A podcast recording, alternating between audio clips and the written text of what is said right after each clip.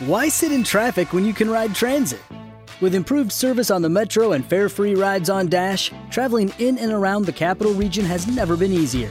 Did you know that you can map your commute around the DMV using any mode of public transit? Yellow Line service is back on track in Alexandria with a new stop at the Potomac Yard VT Metro Rail Station. Getting around Northern Virginia has never been easier. Leave the car keys and stress at home and hop on a train, bus, or bike. Plan your trip at novarides.org. La leyenda del monstruo del lago Ness se originó hace cientos de años.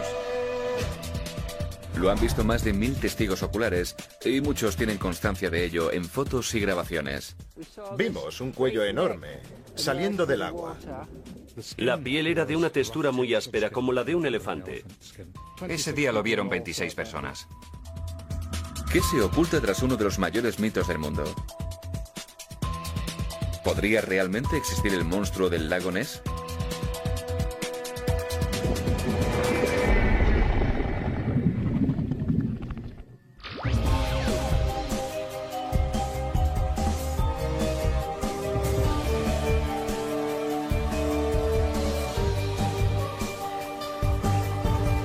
Al desnudo, el lago Ness.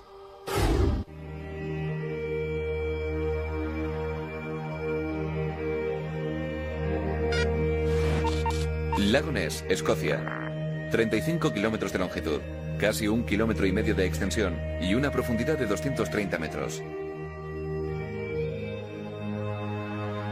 Este loch, la palabra escocesa para lago, tiene el mayor volumen de agua de las islas británicas.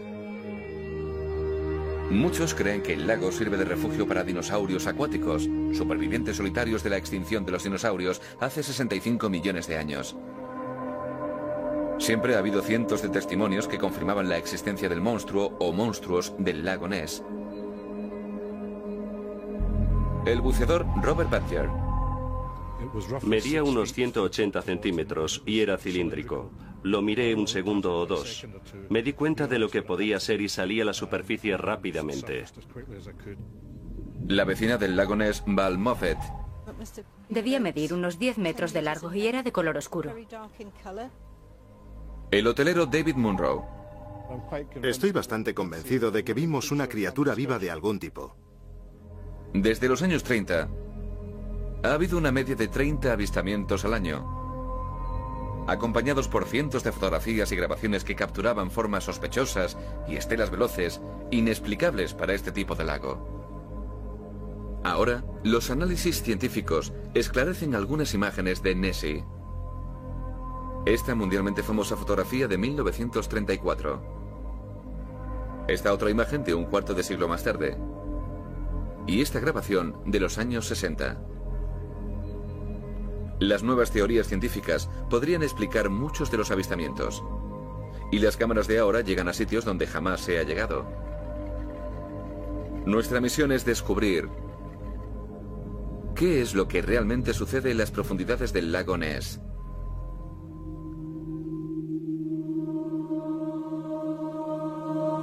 Se piensa que el monstruo del lago Ness fue visto por primera vez hace más de mil años, en el 565 de nuestra era. El misionero San Columba supuestamente se enfrentó a un monstruo que atacó a uno de sus discípulos en el lago. Gritó, no avanzarás más, ni tocarás al hombre, te marcharás a toda velocidad. Y el monstruo huyó del lugar. La experta en mitos Miranda Alhouse Green cree que un incidente real pudo haber originado la leyenda.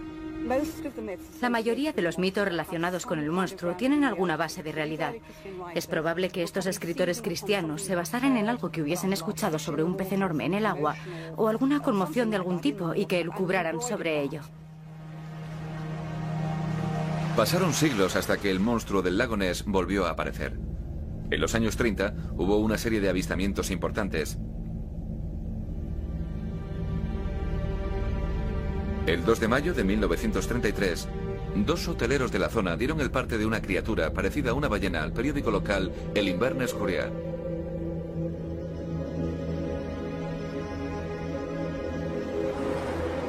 Dos meses y medio más tarde, el 22 de julio, los turistas George Spicer y su esposa dijeron haber visto a una criatura cruzando la carretera del lago a tan solo 50 metros de su coche. La historia se extendió como la pólvora y una horda de periodistas se acercó al lago. Los avistamientos continuaron y al cabo de un año se capturó la imagen de Nessie en la que vino a llamarse la fotografía del cirujano, ya que supuestamente la sacó el reputado cirujano Robert Wilson. Al proceder de un hombre tan profesional y respetable, la fotografía tenía que ser verdad. Y puso al monstruo del lago Ness en el candelero. Y es que la fotografía mostraba claramente la cabeza y el cuello de una criatura saliendo de las aguas del lago.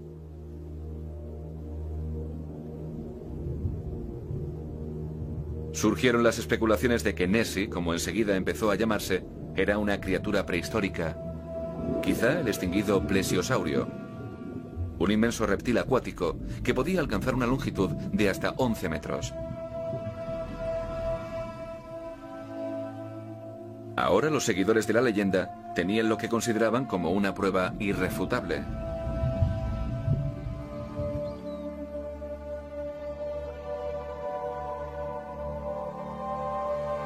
En los siguientes 50 años aparecieron otras fotos, pero ninguna tan convincente.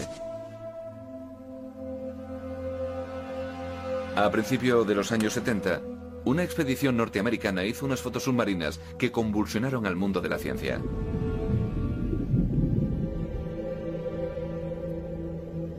Primero apareció la aleta, luego el cuerpo y el cuello, y finalmente la cabeza en forma de gárgola. A muchos creyentes terminaron de convencerles estas imágenes a pesar de las dudas de algunos sectores. Pero la ciencia necesitaba más pruebas antes de ponerse a escribir los libros de historia. Adrian Shine, jefe escéptico de un equipo británico llamado el Proyecto del Lago Ness, lleva 30 años tratando de darle una explicación lógica al fenómeno. Se remontó a las cuestiones básicas, planteando preguntas sencillas sobre la biología y el emplazamiento del lago. ¿Había suficiente comida en el lago? O sea, peces para sustentar a animales grandes. ¿Qué nos indicaban las temperaturas? ¿Qué nos podía decir el propio entorno sobre lo que veía la gente? Shine no se puso a buscar a un superviviente prehistórico de 10 metros sino que centró su búsqueda en criaturas que tuviesen un diámetro de un tercio de milímetro. Zooplancton. Una camada de monstruos escondiéndose en el lago necesitaría una buena cantidad de zooplancton, que mantuviese a un montón de peces, que a su vez sustentasen a criaturas grandes. Sin cadena alimenticia no puede haber un monstruo en el lago Ness. La profundidad a la que viaja la luz del sol al agua ofrece un método sencillo para estimar la cadena alimenticia.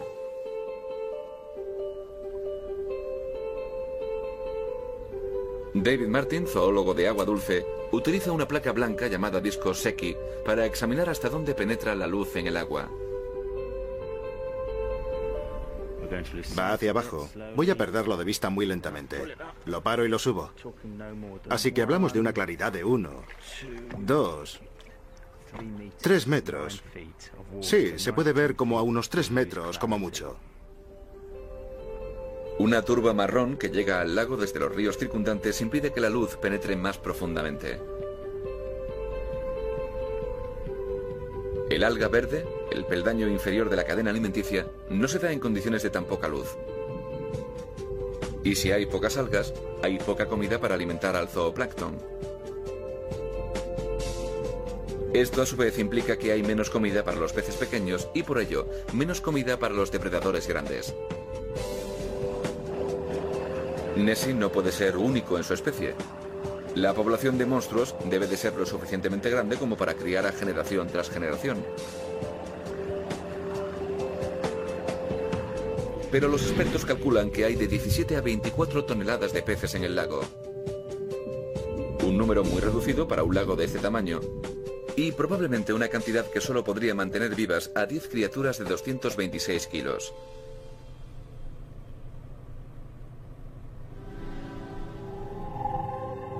El experto en plesiosaurios Richard Forrest cree que 10 animales son demasiado pocos como para sustentar a una colonia.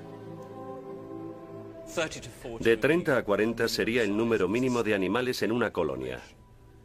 Además, los plesiosaurios serían vistos fácilmente todos los días.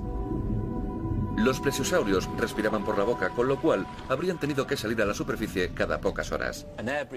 Un animal que respire aire tendría que salir a la superficie todo el rato.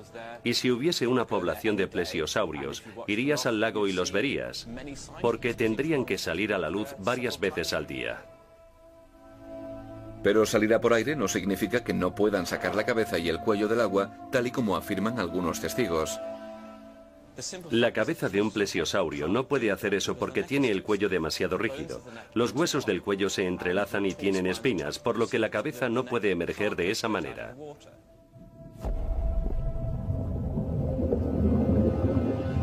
La posibilidad de que Nessie sea un plesiosaurio se tambalea.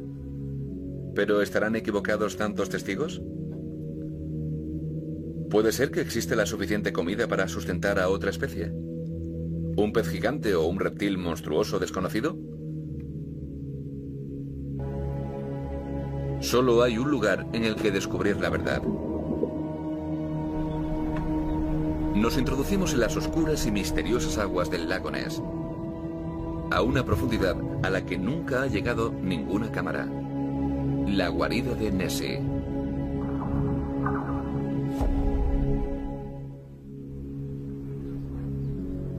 Hay un problema para aquellos que creen que en el lago Ness vive un monstruo prehistórico. Las criaturas prehistóricas y extinguidas no aparecen así de repente. O al menos eso pensaban los expertos. Hasta el día en el que, en 1938, unos pescadores sudafricanos capturaron un pez monstruoso que se supone se había extinguido hacía 80 millones de años. Este es un pez celacanto, que nadó en los océanos por primera vez hace 360 millones de años. Es tan antiguo que se le relaciona con las primeras criaturas que caminaron sobre la Tierra. Sus aletas pectorales y pélvicas incluso tienen el movimiento de un brazo o una pierna. El Museo de Historia Natural de Londres conserva un gran número de especies marinas. El director del museo, Oliver Crimen, se ocupa de esta colección exótica que incluye un celacanto. Fue como encontrar un dinosaurio vivo. No existía ninguna razón para pensar que seguía habiendo celacantos en el planeta. Es un candidato pobre para ser el monstruo del lago Ness, pero su aparición alentó a los cazadores de monstruos, ya que era la prueba de que a veces las criaturas Why sit in traffic when you can ride transit? With improved service on the metro and fare-free rides on Dash, traveling in and around the capital region has never been easier. Did you know that you can map your commute around the DMV using any mode of public transit? Yellow Line service is back on track in Alexandria with a new stop at the Potomac Yard VT Metro Rail Station. Getting around Northern Virginia has never been easier. Leave the car keys and stress at home and hop on a train, bus, or bike. Plan your trip at novarides.org. Lucky Land Casino asking people what's the weirdest place you've gotten lucky? Lucky? In line at the deli, I guess? Aha, in my dentist's office. More than once, actually. Do I have to say? Yes, you do. In the car before my kids' PTA meeting. Really? Yes. Excuse me, what's the weirdest place you've gotten lucky? I never win and tell. Well, there you have it. You can get lucky anywhere playing at LuckyLandSlots.com. Play for free right now. Are you feeling lucky? No purchase necessary. Void where prohibited by law. 18 plus. Terms and conditions apply. See website for details. le llevaban la contraria a la ciencia. El lago Ness es una zona mucho más pequeña que el océano que ocultaba al celacanto. Pero las aguas negras y turbias han impedido que se pudieran investigar durante muchos años. Los cazadores de monstruos se tenían que conformar con las fotografías y grabaciones que se hacían desde la superficie. Pero la llegada del sonar acabó con todo esto. Las ondas sonoras abrieron una ventana hacia este mundo nebuloso. Como se ve, no hay muchos peces. Esto es una característica del lago Ness. Si hubiese unas criaturas gigantescas en el lago, el sonar tendría que poder proporcionar las pruebas que buscamos. Pero el sonar también tiene sus limitaciones. Su radio de acción es relativamente corto y solo se podría ver a una criatura que cruzara justo por la franja de luz. En un lago tan grande como para cobijar a toda la población del mundo varias veces, la tarea se hace abrumadora. Pero no por ello se han dejado de utilizar sonares para resolver el misterio. La mayor expedición fue la Operación Deep Scan de 1987, que desplegó una flota de barcos a lo largo y ancho del lago. Cada barco estaba equipado con un sonar. Si hubiese habido criaturas prehistóricas en las aguas, ¿no sería imposible que escaparan a tal ataque simultáneo de sonares?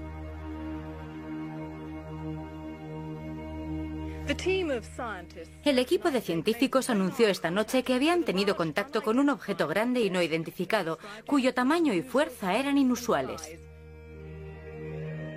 Alentados por el descubrimiento, la operación Deep Scan volvió al mismo punto con el sonar. ¿Habrían encontrado por fin las pruebas definitivas? Volvieron a escanear la zona, pero finalmente descubrieron que la lectura provenía de los desechos del fondo del lago.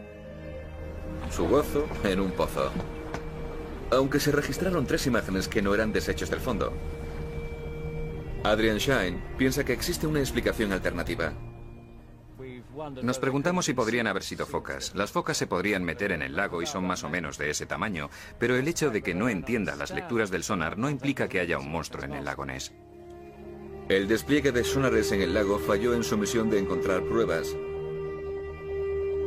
Pero los avistamientos han continuado. ¿Podría esconderse un monstruo allá donde no alcanza el sonar? ¿Quizá en una cueva? ¿En las profundidades del lago? Hay mitos que cuentan que el lago oculta lo que la gente de la zona llama la gruta de Edward o la guarida de Nessie. Un par de años después de la operación Deep Scan, un nuevo descubrimiento sugirió que tal enclave podría existir. El marinero George Edwards utilizó una sonda acústica digital y alcanzó una lectura que superaba los 230 metros, la profundidad oficial del lago.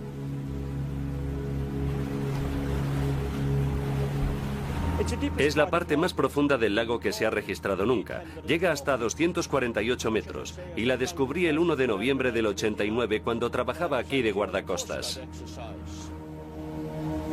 ¿Podría esta profundidad denotar la existencia de una cueva en la que las criaturas podrían haberse librado del radio de acción de los sonares?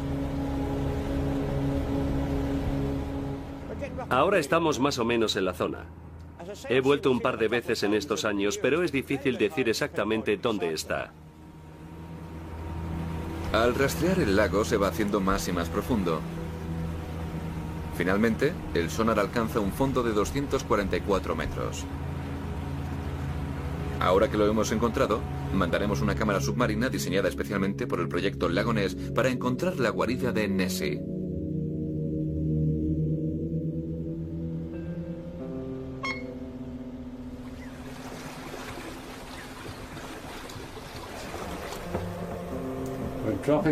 Estamos bajando la cámara por la pared lateral, buscando la consistencia de la pared de la bahía de Urhar para ver si encontramos las cuevas de las que habla el folclore.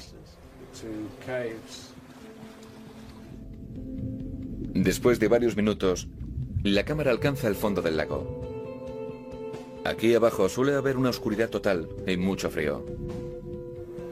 Bueno, pues vamos a encontrar cuevas.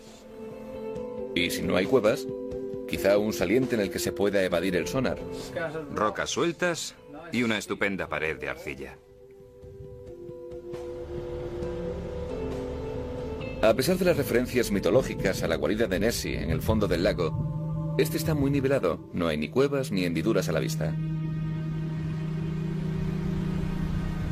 No resulta demasiado sorprendente porque las rocas son muy rugosas. La falla conocida como Great Glen surgió de la tremenda energía y presión de la colisión de los continentes que formaron Escocia hace millones de años.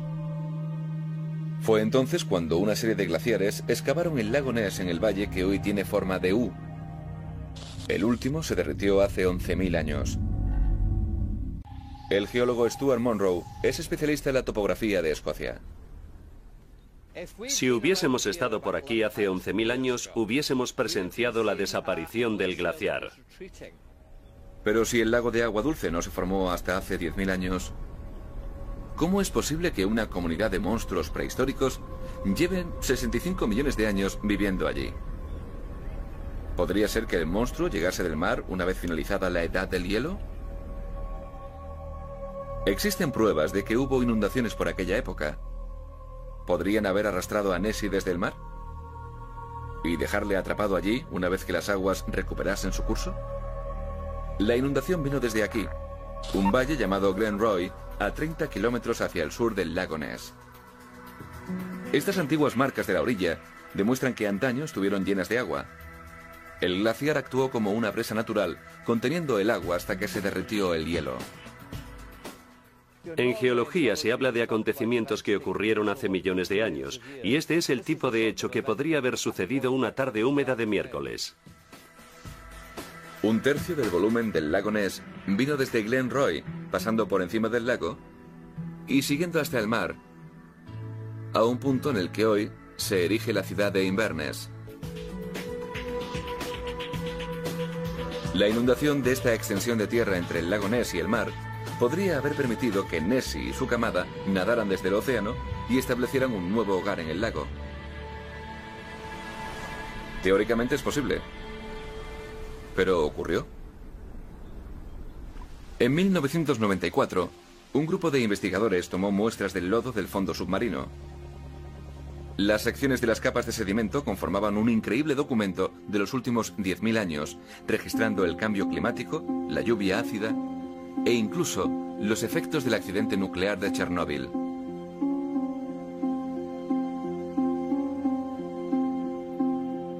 Pero no desplegaba evidencia alguna de que hubiese entrado en el lago ni una gota de agua salada desde la última edad de hielo, hace 10.000 años. Sigue sin haber pruebas convincentes de que el mar llegara hasta aquí después de la última edad del hielo. Que no haya señal de agua salada implica la imposibilidad de que las criaturas llegasen del océano durante una inundación. Y el otro acceso al lago está hacia el otro lado, por el ancho y poco profundo río Ness, desde el cual llegan al lago salmones y focas de vez en cuando. En 1932, la señorita MacDonald vio una criatura parecida a un cocodrilo nadando en el río. Tenía un cuello corto, un hocico largo e incluso colmillos. Su avistamiento hizo que el naturalista Adrian Shine planteara otra solución al misterio. Sugirió que Nessie podía ser esta inmensa y monstruosa criatura.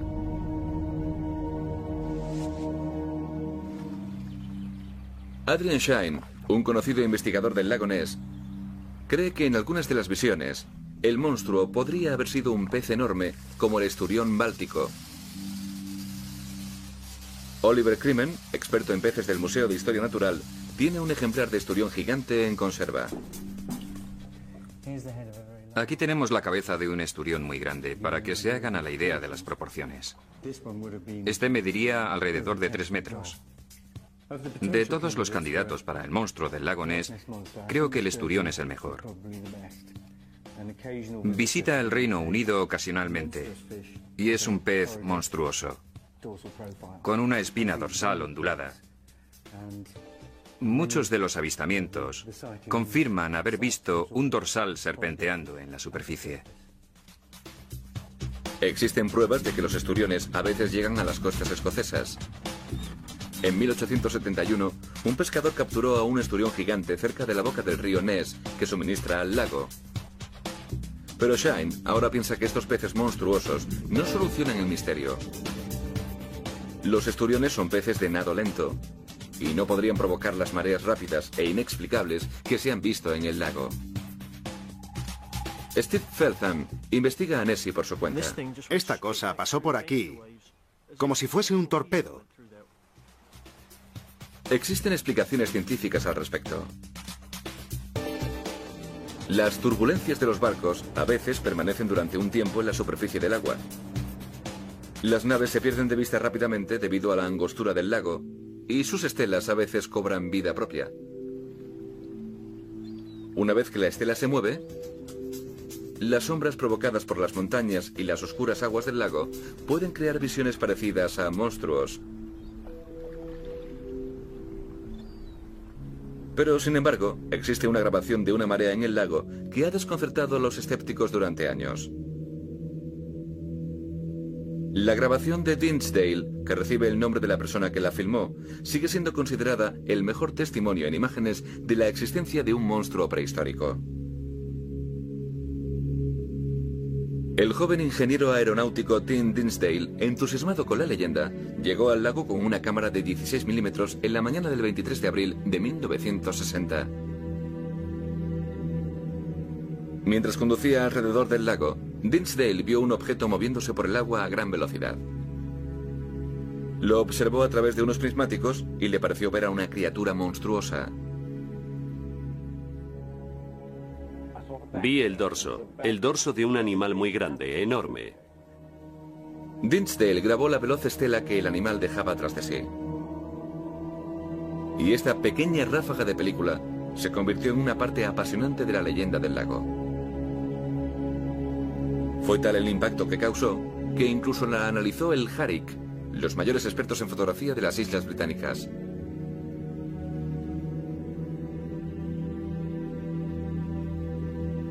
El informe que realizaron llegaba a la conclusión de que era un objeto animado.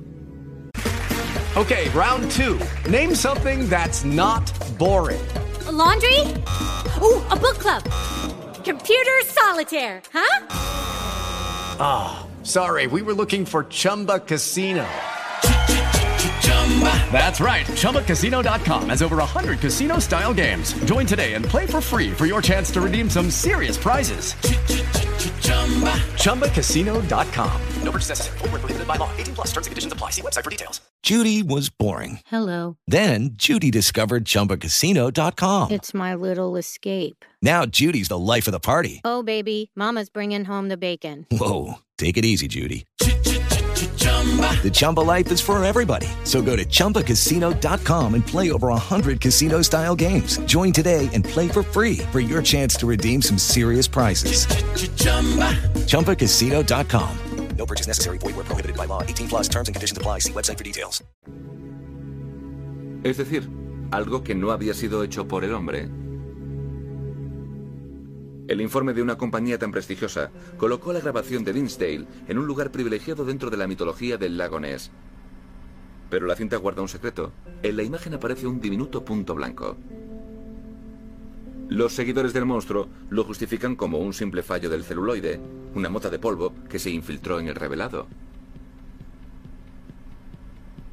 Adrian Shine, del proyecto del lago Ness, fue el primero en identificar el punto en un ordenador moderno y reivindica que las imágenes son discutibles. Localizamos a uno de los hombres implicados en el estudio gubernamental de 1966. David Oxley tratará de resolver una polémica de 40 años con la ayuda de la tecnología moderna. ¿Es realmente el objeto de la grabación de Dinsdale una prueba irrefutable de la existencia del monstruo del lago Ness? Para llevar a cabo una investigación minuciosa, Oxley cuenta con la colaboración de Jackie Pestel y Terry Foley, analistas de imágenes. El equipo se concentra en la secuencia en la que el supuesto monstruo cruza el lago. Foley empieza por volcar la película a vídeo y luego al ordenador, de manera que se mejora el contraste y se amplía la imagen.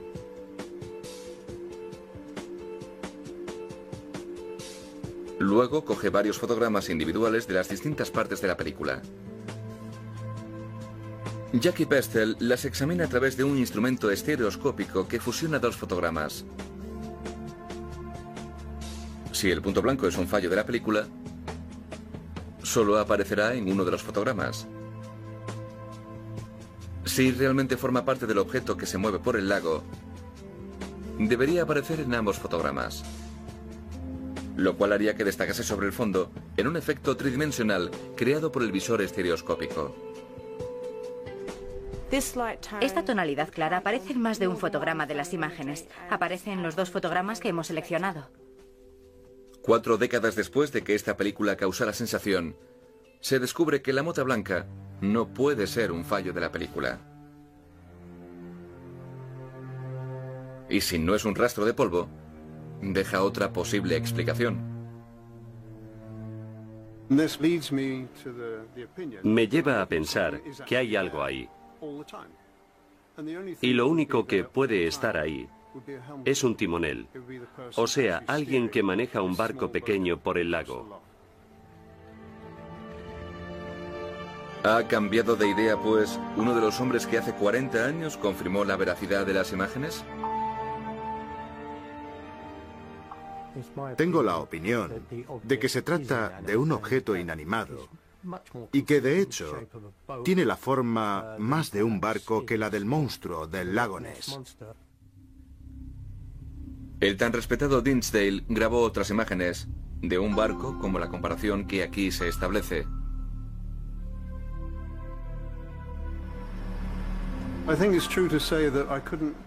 Creo que, y no podría asegurarlo al 100%, que podría tratarse de una criatura, un objeto natural o un barco. Soy incapaz de distinguirlo, pero sí puedo dar mi opinión personal. Y yo diría que parece un barco pequeño que se conduce de un lado del lago al otro. Han tenido que pasar 40 años para que se resuelva este misterio. Y la ciencia reexamina constantemente las otras pruebas que supuestamente confirman la existencia de un monstruo. Estudios recientes desvelan la verdad oculta tras la imagen de Nessie de 1955 y la verdadera historia de la imagen más famosa del monstruo del lago Ness, la fotografía del cirujano. Las investigaciones más recientes por fin descubren la verdad de las dos imágenes más famosas del monstruo del lago Ness. Dick Raynor, detective aficionado del lago Ness, lleva años detrás de la verdad. Raynor tenía 17 años cuando comenzó su búsqueda. Se unió a un equipo de cazadores del monstruo que se hacía llamar Brigada de Investigación del Lago Ness. Raynor estuvo convencido durante años de que había grabado unas imágenes del monstruo en las que aparentemente se movía a toda velocidad por las aguas del lago. Pero su ilusión se hizo pedazos cuando, 14 años más tarde, vislumbró una estela similar en el agua. Pude ver, porque solo estaba a 90 metros de distancia, que era una familia de aves, con una madre y siete u ocho polluelos sobrevolando la superficie rápidamente para luego decelerar. Los patos voladores frustraron las esperanzas de Dick. Y decidió probar que tantos y tantos avistamientos no eran más que las actividades de aves, animales o barcos. Estas imágenes de archivo proporcionadas por Raynor muestran lo que parece ser un torso largo acabado en un cuello con una cabeza. Pero si te fijas un poco, se ve que no es más que una bandada de pájaros. Decidido a descubrir la verdad, Raynor lleva 20 años examinando las imágenes más emblemáticas de Nessie. Uno de sus objetivos fue esta foto de dos jorobas en el agua. La hizo el gerente de banco Peter McNabb cerca del castillo de Urhar en 1955. Me di cuenta de que había otras dos líneas en el agua, detrás de la que dejaba la estela del monstruo. Cuando las uní, me di cuenta de que convergían en un mismo punto. Lo cual me hizo preguntarme si no sería la estela de un barco, más bien. Hacemos un experimento sencillo y colocamos la cámara en el mismo lado del lago desde el cual hizo la foto McNabb. Desde este punto se ve el aspecto del agua después de que haya pasado un barco. Dirigimos nuestro barco hacia el castillo, siguiendo la misma trayectoria que muestra la fotografía. En pocos minutos, nuestra estela guarda un asombroso parecido con la joroba de algún misterioso animal. La famosa foto de McNabb de 1955 puede ser la estela de un barco alejado de la imagen.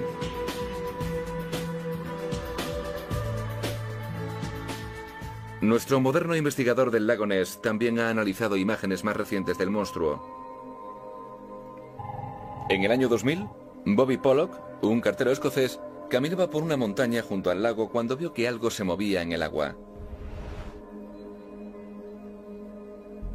Su cámara de vídeo captó la imagen de un pequeño objeto negro que se movía de forma irregular por el lago. ¿Podría tratarse del monstruo? Pollock tuvo su momento de fama, ya que su vídeo se puso en todas las cadenas de televisión. Pero cuando Raynor analizó las imágenes más detalladamente, encontró una pista crucial. Al lado derecho de la foto hay lo que parecen ser dos canoas a orillas del lago. ¿Podría ser que el objeto misterioso no fuese más que uno de los piragüistas nadando? ¿Con un traje isotérmico negro? Una de las cosas que me hace pensar que se trata de un nadador es que parece haber movimientos de brazo en algunos trozos de la grabación, como si fuese alguien nadando a espalda. Pero la imagen más emblemática del monstruo y que ha dado forma al mito es la denominada fotografía del cirujano. La foto del cirujano es el icono, la forma que se reconoce como Nessie. Es el Nessie de la gente. Pero la propia foto tiene toda una historia detrás. La fotografía del cirujano causó sensación en los años 30. No solo demostraba que Nessie existía, sino que venía de una fuente muy fiable, un cirujano muy respetado.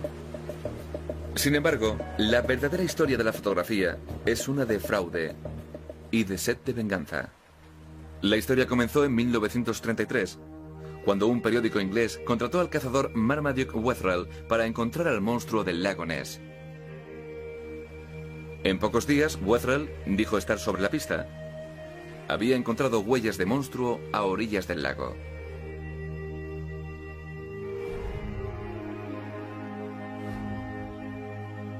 El periódico anunció su triunfo a bombo y platillo, y a finales de 1933 se enviaron moldes de las huellas al Museo de Historia Natural de Londres para ser analizadas.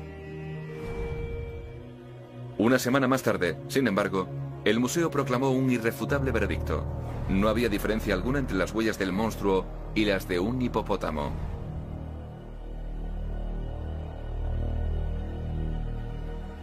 Wetherell había tratado de engañar al mundo creando huellas falsas con un cenicero de plata en forma de pezuña de hipopótamo, un souvenir de sus días de cazador. Humillado y con deseos de venganza, Wetherell regresó al lago con una maqueta de monstruo, hecha con un submarino de juguete y una cabeza de dinosaurio de plástico. La había confeccionado su hijastro, Christian Sparling, Fue al niño y le dijo, ¿quieren un monstruo? Pues tendrán un monstruo. Y Wetherell no solo fotografió la maqueta en el lago Ness, sino que fue aún más lejos. La polémica de las huellas de hipopótamo aseguraba que nadie le creería si mostraba la nueva fotografía. Así que convenció a su amigo Robert Wilson, un respetado cirujano londinense, para que participara en el fraude. Wilson, a quien le encantaban las bromas, accedió a fingir que había sacado la fotografía. El fraude fue un éxito absoluto y la imagen se aceptó como prueba de que Nessie existía. Sorprendentemente, la verdadera historia se mantuvo en secreto durante 50 años. La verdadera historia del fraude se sabía en determinados grupos de personas, pero nunca se propagó al gran público. ¿Cómo es posible que un muñeco engañara al mundo entero? Martin lo demuestra colocando uno de tamaño y forma similar en el lago. La foto que apareció en los periódicos estaba ampliada. La imagen sin editar muestra parte de la orilla, indicando que el muñeco se colocó cerca del borde. Nosotros seguimos su ejemplo. En la fotografía original hay unas olas muy definidas. Y en la nuestra también las habrá. Martin se alegra de que las circunstancias sean similares y hace la foto. Y con un poco de manipulación informática, añadimos grano y el blanco y negro. Si las comparamos, las fotografías son muy similares. Parece que el fraude fue increíblemente sencillo, pero muy eficaz. Un hito fundamental de la leyenda pierde todo su vigor. Pero aún así, numerosos avistamientos quedan sin explicar. ¿Qué otras interpretaciones hay? ¿Puede ser que muchos de los testigos oculares se hayan imaginado al monstruo? ¿Que la fuerza de la leyenda haya influido sobre las mentes de los cazadores de monstruos? Helen Ross, psicóloga y experta en ilusiones ópticas, cree que el mito es tan poderoso que la gente ve objetos ordinarios en el agua y se convence de que está viendo al monstruo. Cuando hay algo muy ambiguo a la vista, la gente a menudo no sabe lo que está viendo y se crea multitud de ilusiones ópticas. Es como ver caras en el fuego o manchas de tinta que adoptan formas de criaturas. Helen Ross va a perpetrar un experimento óptico que también efectuó el proyecto del lago Ness hace un par de años. Pero en este hay un giro añadido. Vamos a hacer el experimento en dos lugares, en el lago Ness y en el lago Earthly de la Universidad de Stirling, para ver si la gente tiene reacciones distintas en los dos sitios. Vamos a hacer flotar un palo en ambos lagos. El experimento desvelará si la gente convierte este simple objeto en la visión de un monstruo. Luego vamos a grabar la reacción de los testigos. Más adelante, Helen revelará el fraude y pedirá a las víctimas que saquen sus propias conclusiones. La gente puede ponerle mucha imaginación y pensar que es un monstruo, sobre todo en el lago Ness. Es fundamental que el palo de madera no tenga los rasgos de un monstruo. Es importante que sea un objeto muy simple y que no sea un monstruo de mentira para comprobar si la gente embellece al objeto con el poder de su imaginación. Esperamos a los turistas que se disponen a embarcar en el primer crucero del día. Creen que el equipo de cámara está aquí para filmar al gaitero. Enseguida se congrega una multitud para observar al gaitero. Por detrás, nuestro Nessie de mentira saca la cabeza varias veces. Al cabo de un rato, parece que la gente divisa algo en el agua. Helen los interroga. Creo que he visto a los hijos de Nessie.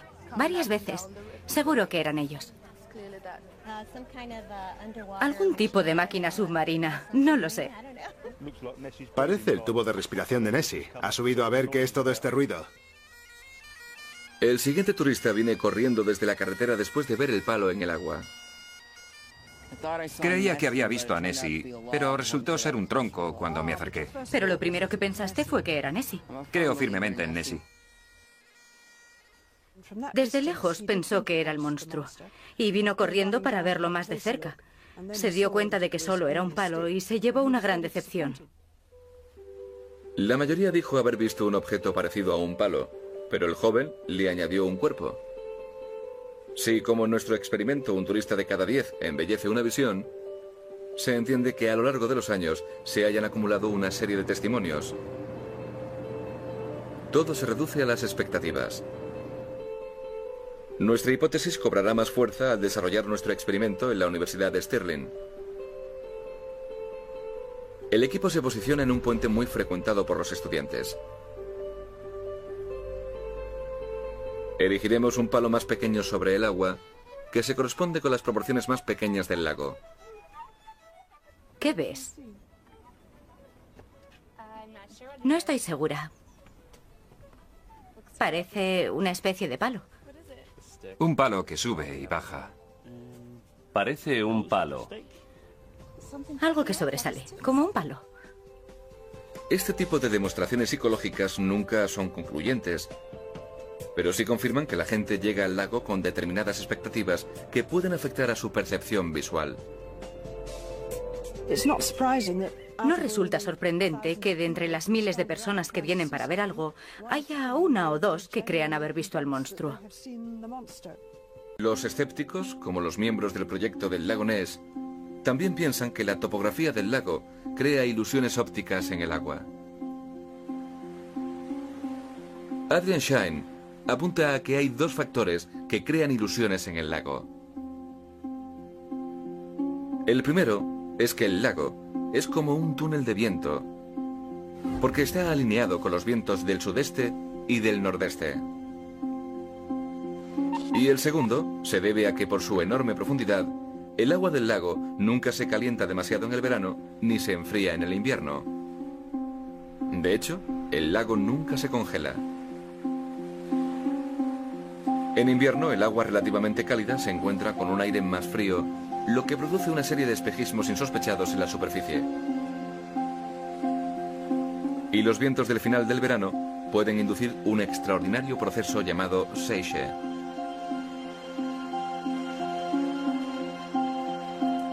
Un seiche, tal y como demuestra en este tanque, se crea cuando la capa roja superior más caliente se topa con la capa azul más fría. Esta mezcla se activa con el viento, que produce una ola submarina que mueve las aguas de la superficie del lago. Este movimiento de balancín es prácticamente imperceptible al ojo humano, al pasar la capa caliente por encima de la capa fría. La capa superior tarda alrededor de 30 horas en cubrir la longitud del lago. Una vez que alcanza sus confines, rebota de vuelta viajando a contracorriente.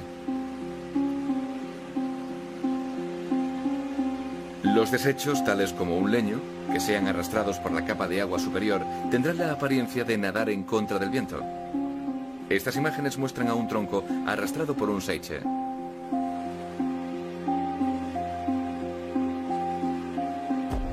Podría ver un objeto en el lago Ness y pensar, es un tronco, y luego darme cuenta de que se mueve contra el viento. Entonces racionalizo y deduzco, es que está nadando, y por lo tanto debe tratarse de un objeto animado. Shine cree que las visiones de leños y otros desechos que se mueven de forma aparentemente viva desencadenan muchos testimonios falsos. Los troncos llegan al lago desde seis ríos y son empujados hacia el centro por una corriente subterránea llamada el flujo Lengmuir. Cuando el viento sopla sobre el lago, el Seiche recoge el tronco.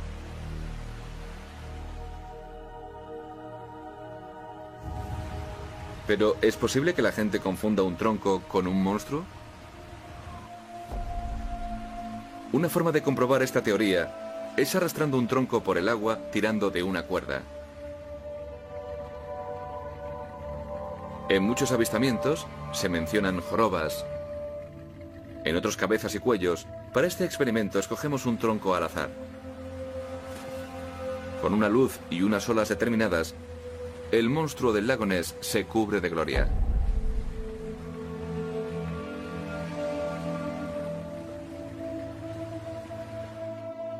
Muchos avistamientos recientes pueden ser consecuencia de animales nadando, estelas de barcos, peces grandes o troncos.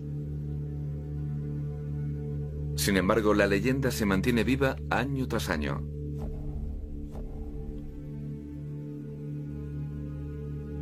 El doctor Luigi Picardi, especialista en geología mediterránea, ha desarrollado otra teoría para explicar algunos de los avistamientos antiguos del lago. Piensa que podrían surgir de una fuente bastante inusual. Terremotos. Picardi cree que la actividad sísmica podría haber establecido las bases de la leyenda del monstruo del lago Ness. Defiende que la actividad sísmica que hay bajo el lago podría provocar unas turbulencias en el agua que bien podrían confundirse con Nessie.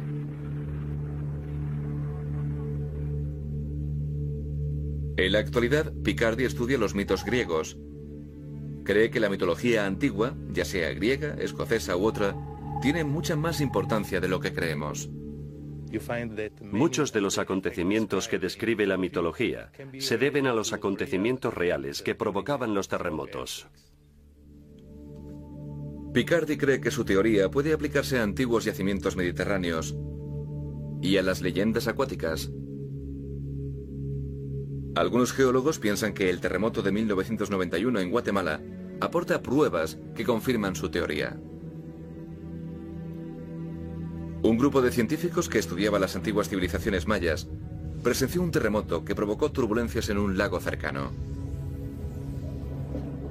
El impacto sísmico causó una formación de olas que se parecía mucho a los mitos de serpientes que contaban las leyendas del lugar.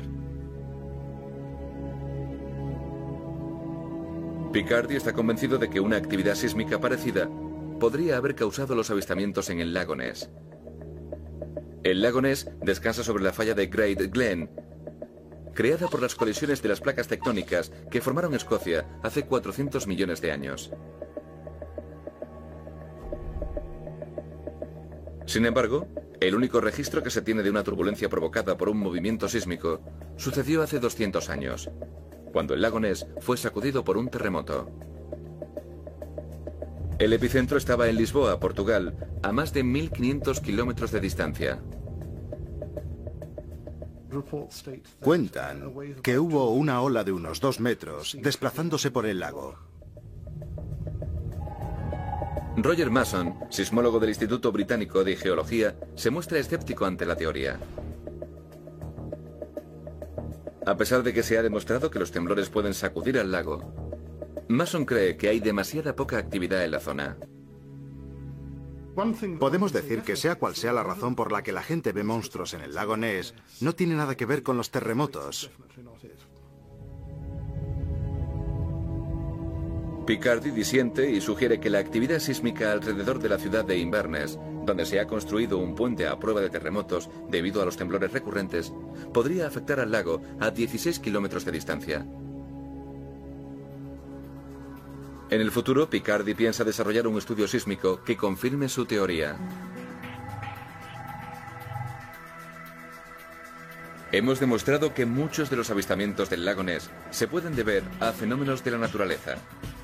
Olas, pájaros, mamíferos y peces grandes, como esturiones, pueden haber contribuido a prolongar el mito. Los seiches submarinos pueden haber provocado que desechos como troncos parezcan criaturas misteriosas. Nunca se han encontrado pruebas físicas definitivas, como huesos o cadáveres.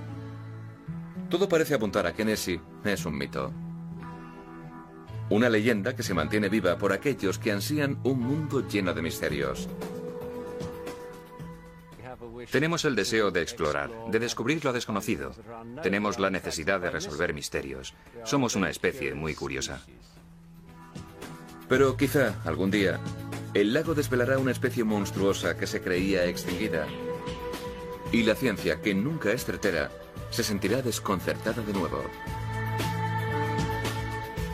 Lucky Land Casino asking people what's the weirdest place you've gotten lucky? Lucky? In line at the deli, I guess? Aha, in my dentist's office. More than once, actually. Do I have to say? Yes, you do. In the car before my kids' PTA meeting. Really? Yes. Excuse me, what's the weirdest place you've gotten lucky? I never win and tell. Well, there you have it. You can get lucky anywhere playing at LuckyLandSlots.com. Play for free right now. Are you feeling lucky? No purchase necessary. Void where prohibited by law. 18 plus. Terms and conditions apply. See website for details.